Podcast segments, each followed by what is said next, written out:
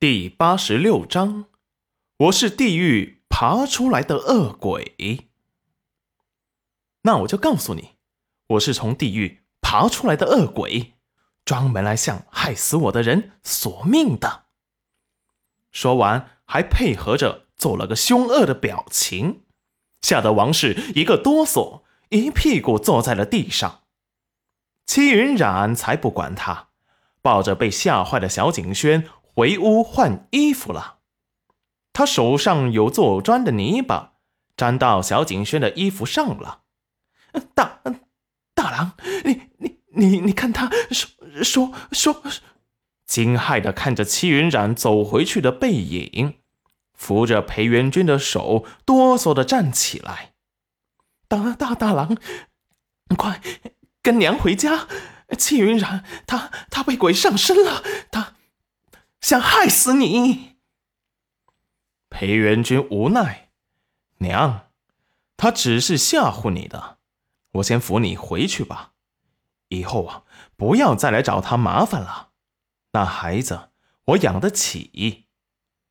说完，就把王氏扶着走出了门外。戚云染站在窗户前，看着他们离去的背影，面无表情。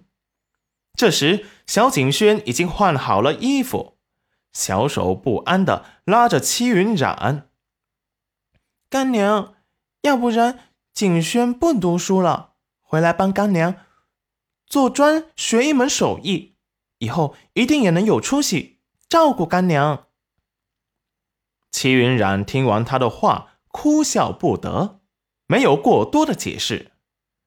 拉着小景轩来到屋中隐秘的一个地方。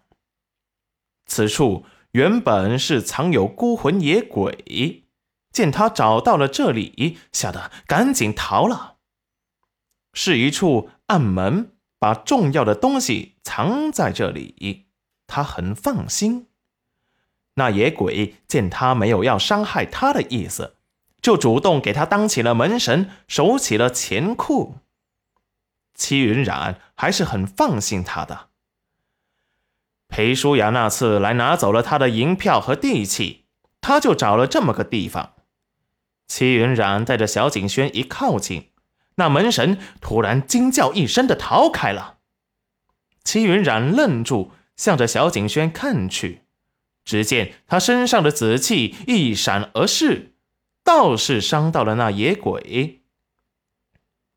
对着野鬼念了几道祈福咒后，见他修复中，便没有再管他。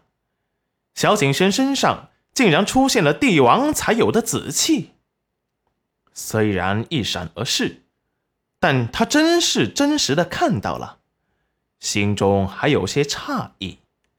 以前他怎么没发现呢？他的天眼一日只可用三次。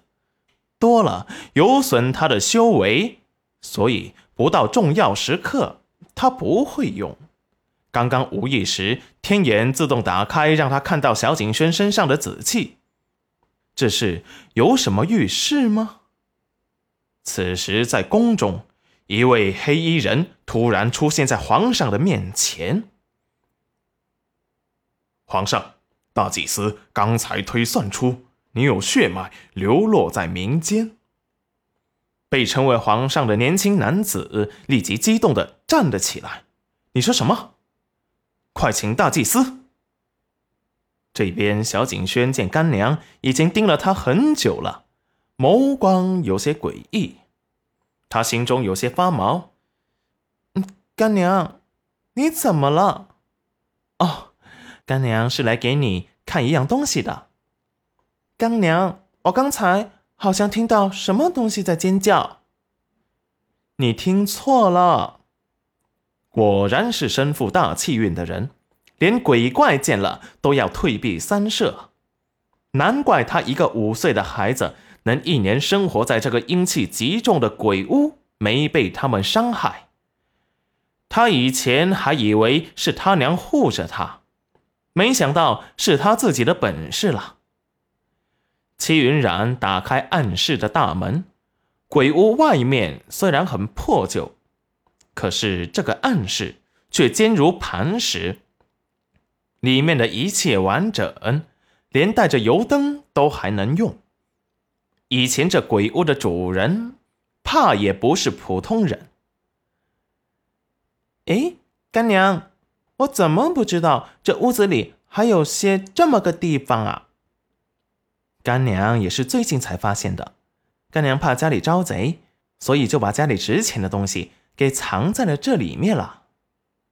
说完，走到一个架子上，拿出一个木盒，打开，一大把一千两的银票就出现在了小景轩的手中。